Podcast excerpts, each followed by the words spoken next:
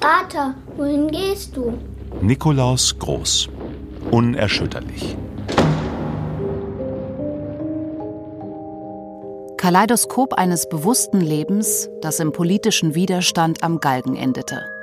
In der gnadenlosen und menschenverachtenden Zeit des Dritten Reiches. Wenn wir heute nicht unser Leben einsetzen, wie wollen wir dann vor Gott und unserem Gewissen einmal bestehen? Die Erinnerung an Nikolaus Groß ist untrennbar verbunden mit der Erinnerung an das Ende der Weimarer Republik und die Zeit der nationalsozialistischen Diktatur in Deutschland.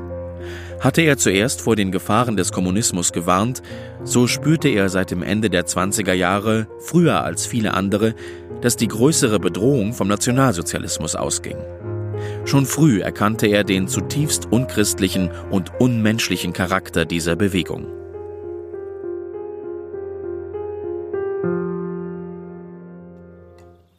Elisabeth Groß hatte bis zuletzt versucht, mit Hilfe des Paderborner Diözesanpräses, Domvikar Dr. Kaspar Schulte, eine Begnadigung zu erreichen.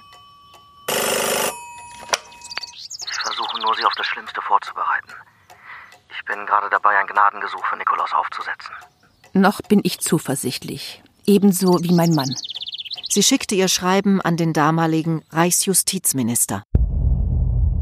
Ich bin Mutter von sieben unversorgten Kindern, von denen der älteste seit September 1943 in Russland vermisst ist. Ich komme in der größten Sorge meines Lebens zu Ihnen und bitte Sie, meinen Kindern doch den Vater zu erhalten und Gnade walten zu lassen. Ich weiß nicht, was gegen meinen Mann vorliegt. Ich bin aber überzeugt, wenn er sich vergangen hat, hat er, wenn auch irrend, ganz uneigennützig gehandelt und geglaubt, so dem schwer geprüften Volke helfen zu können. Vielleicht hat auch seine Gutmütigkeit, die selten etwas abschlug, besonders gegen Menschen, denen er vertraute, ihn zu seiner Tat veranlasst. Ich kann Sie als einfache Frau nur bitten, meinen Kindern den Vater nicht ganz zu nehmen. Er war ein guter Deutscher und war stets auf das Wohl anderer bedacht. Ich bitte den Herrn Justizminister, alles, was ich hier niedergeschrieben habe, wie ich es fühle und vor Gott verantworten kann, mir zu glauben. Und darum ist mir nicht zu verargen, dass ich mit meiner schwachen Kraft um das Leben meines Mannes kämpfe. Ich bitte dringend, meinem Mann einen Gnadenerweis zu erteilen und die gegen ihn erkannte schwerste Strafe in eine zeitliche Freiheitsstrafe umzuwandeln. Frau Elisabeth, geborene Koch, zurzeit Niederwenigern Ruhr, Lange Straße 11. Warum nur hat er meine Warnungen in den Wind geschlagen? Sie können unsere Hoffnung nicht stören. Am 1. Januar 1945 erhält Elisabeth Groß einen Telefonanruf des Paderborner Diözesanpräses der katholischen Arbeiterbewegung, Domvikar Dr. Kaspar Schulte, mit der dringlichen Aufforderung, wenn möglich, sofort nach Berlin zu fahren. Natürlich gibt es Krisen, aber auch Chancen. Vielleicht eine lange Haftstrafe, lebenslänglich Zuchthaus vielleicht. Oder die Befreiung durch die Alliierten. Nicht am Telefon, Frau Groß, bitte. Nicht am Telefon. Gut. Ich mache mich sofort auf den Weg und komme so schnell wie möglich. Im Zuge der Aktion Gewitter gegen die engeren und weiteren oder in irgendeiner Weise tatverdächtigen Akteure der Operation Walküre um das Attentat auf Adolf Hitler am 20. Juli 1944 wird in einem gnadenlosen Racheakt Terrorjustiz geübt. Vater, da sind zwei Männer, die wollen zu dir. Nikolaus Groß? Der bin ich. Nikolaus Groß, wir müssen Sie sprechen. Allein. Ah, verstehe. Kommen Sie bitte. Vater, wohin gehst du? Nikolaus Groß ist, längst nach Folterhaft, inzwischen in der Haft in Berlin-Tegel und erwartet seine mehrfach verschobene Gerichtsverhandlung. Vertraute wie der Gefängnispfarrer Peter Buchholz, die Fürsorgerin Marianne Hapich und Fräulein Gertrud, die Haushälterin des ehemaligen Arbeiterverbandspräses, sind hilfreich.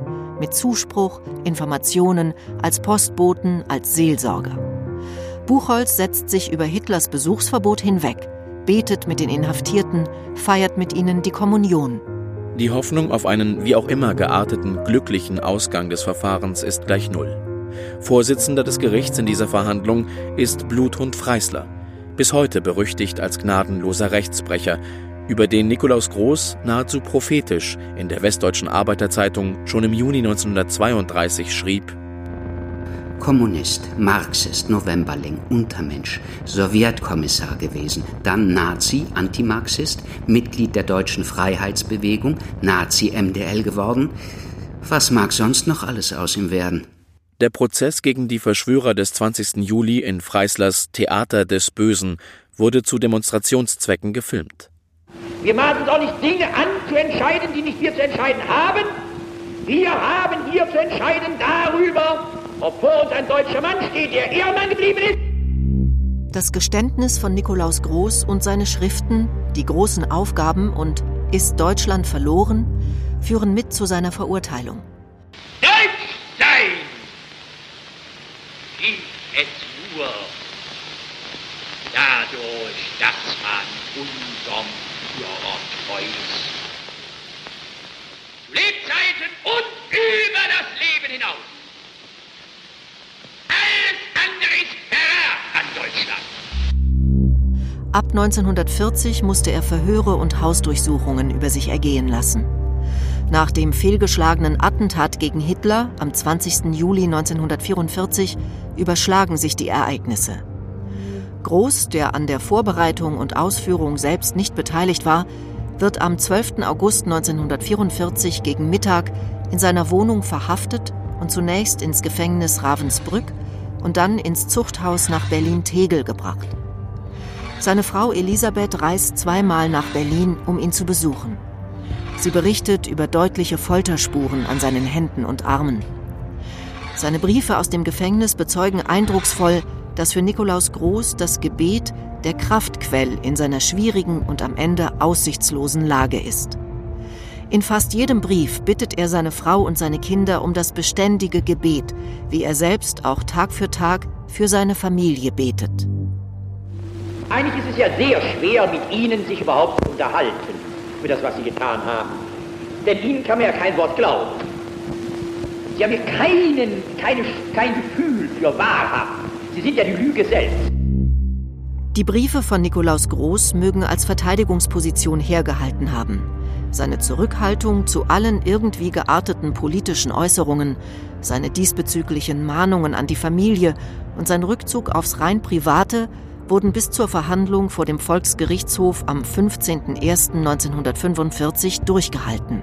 Die Position eines Familienvaters, dem nur das Wohl der Seinen am Herzen liegt. Es ist die Rolle eines eher unwissenden Mitbeteiligten im Widerstand. Nikolaus Groß wurde zum Tode verurteilt. Mit Gewalt der Führer ausgeschaltet wäre, das genügt uns, um uns ein Urteil zu bilden.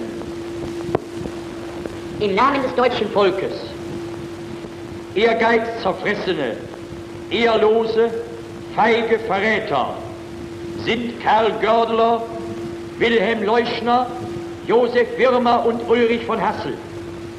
Sie verschworen sich, Gördler sogar als politischer Kriegsspion für unsere Feinde, mit einer Gruppe eidbrüchiger Offiziere, die unseren Führer ermorden wollte, als Minister einer feindhörigen Verräterregierung unser Volk in dunkler Reaktion zu knechten und unseren Feinden auf Gnade und Ungnade auszuliefern. Statt mannhaft wie das ganze deutsche Volk dem Führer folgend unseren Sieg zu erkämpfen, verrieten sie das Opfer unserer Krieger, Volk, Führer und Reich. Sie werden mit dem Tode bestraft. Ihr Vermögen verfällt dem Reich. In einem an Reichsleiter Martin Bormann gerichteten Prozessbericht heißt es Bescheiden im Wesen, bei der Verkündigung des Urteils dem Weinen nahe. Groß war genau über Einzelheiten des Gördeler Verrates unterrichtet gewesen und hat im Februar 1944 an einer Zusammenkunft Gördelers mit Jakob Kaiser und Otto Müller teilgenommen. Groß gab seine Tat offen zu, behauptete allerdings als Nicht-Akademiker sich über deren Tragweite nicht klar geworden zu sein. Doch konnte ihn das nicht retten. Freisler, er schwamm mit im Verrat, muss folglich auch darin ertrinken. Mitgegangen, Sie wissen schon. Eben. Dass sich der berüchtigte Bluthund Freisler in seiner Urteilsbegründung über die wirkliche, umfangreiche Widerstandstätigkeit meines Vaters geirrt hat, steht auf einem anderen Blatt. Denn mein Vater war alles andere als ein bloßer Mitläufer in der Widerstandsbewegung. Vieles, was er an konspirativer Tätigkeit geleistet hat, blieb der Gestapo und dem Volksgerichtshof verborgen. Aber das soll hier nur kurz angemerkt werden. Denn an dieser Stelle geht es um seine Strategie gegenüber den NS-Schurken und einer eventuellen Verhandlung vor dem höchsten Sondergericht der Nazis. Eine solche Prozessstrategie war keineswegs außergewöhnlich. Auch andere Widerstandskämpfer, etwa sein Zellennachbar Eugen Gerstenmeier, haben versucht, diesen Weg in der Hoffnung auf ein milderes Urteil zu beschreiten.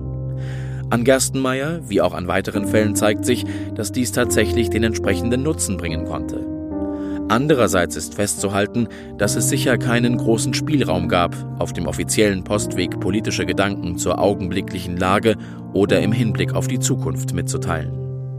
Die Wahl einer anderen Prozessstrategie heißt natürlich nicht, dass mein Vater aufgehört hätte, politisch zu denken und sich während der Haftzeit für die Entwicklung der politischen Verhältnisse nicht mehr zu interessieren. Vielmehr dürfte es für ihn wichtig gewesen sein, jede mögliche Information oder Meinung von anderen Mithäftlingen mitzubekommen und in seiner Zelle weiter zu verarbeiten. Berlin-Tegel, den 20.01.45. Allerliebste Frau und Mutter, ihr lieben und guten Kinder alle. Die Besuche der Mutter liegen hinter mir. In Erinnerung an sie durchströmt mich jedes Mal eine tiefe und heiße Freude. Womit habe ich, liebe Mutter, es verdient, dass du dich unter solchen Opfern um mich bekümmerst? Wie groß und mächtig muss doch deine Liebe sein. Ich habe das immer gewusst, aber in diesen entscheidungsvollen Tagen habe ich sie doppelt beglückt gespürt. Habe vielen und immerwährenden Dank für deine Liebe und Treue. Und herzlichen Dank auch an alle lieben Kinder für ihr so treues und beharrliches Gebet. Ich will es jedem nach besten Kräften wieder gut machen. Nun ist die Mutter in diesen Stunden wahrscheinlich auf der Heimreise. Möge sie von allen Gefahren unbehelligt bleiben. Es ist dies mein Gebet, das sie auf der ganzen Heimreise begleitet. Für die Mutter wird der Heimweg unendlich schwer geworden sein, aber mit Gottes Gnade gelingt uns viel, wozu wir allein aus menschlichen Kräften nicht imstande wären. Nicht wahr, Mutter? In tiefer Dankbarkeit immer dein Nickel. Vergessen wir unseren lieben Klaus nicht. Ein Gnadengesuch von Elisabeth Groß wurde abgelehnt. Inzwischen hatte Frau Groß sich auch darum bemüht, den damaligen Nuntius bei der deutschen Reichsregierung, Cesare Orsenigo, für eine sofortige Intervention zu gewinnen. Der Versuch scheiterte, weil der Nuntius verreist war, vielleicht aber auch nur vorgeben ließ, verreist zu sein. Einer seiner Sekretäre lehnte jedenfalls die Annahme eines Gnadengesuchs mit den in der Sache wohl leider zutreffenden Worten ab, für die Männer des 20. Juli könne der Nuntius nichts tun. Besonders dir, liebe Mutter, muss ich noch danken. Als wir uns vor einigen Tagen für dieses Leben verabschiedeten, da habe ich in die Zelle zurückgekehrt, Gott aus tiefem Herzen gedankt für deinen christlichen Starkmut. Ja, Mutter, durch deinen tapferen Abschied hast du ein helles Licht auf meine letzten Lebenstage gegossen. Schöner und glücklicher konnte der Abschluss unserer innigen Liebe nicht sein. Auch alle Bemühungen des Kölner Geistlichen Hans Falks schlugen fehl. In der Annahme Groß lebe noch bat Falks den Kölner Erzbischof Josef Frings am 30. Januar 1945 um die Abfassung und Versendung eines Gnadengesuchs. Sei getrost, ich habe die feste Überzeugung, dass mit mir alles gut auslaufen wird. Das ist keine billige Selbsttäuschung. Wir müssen nur Geduld haben und beten. Lass dich unter keinen Umständen niederdrücken. Gott hilft uns und eines Tages werden wir ihm alle vereint aus tiefstem Herzen für seine Hilfe danken. Erzbischof Frings kam dieser Bitte sofort nach und verwendete sich für den Vater von sieben Kindern und einen Mann von übergroßer Gewissenhaftigkeit. Das Gnadengesuch kam zu spät. Frau Elisabeth Groß und bei ihr verbliebene Kinder empfingen die Nachricht von der Hinrichtung ihres Mannes und Vaters in Niederwenigern. Das Bruchsteinhaus, in dem die Familie damals wohnte, steht noch. Es befindet sich am Ortsrand von Niederwenigern im Siepen und hat viele Tränen gesehen.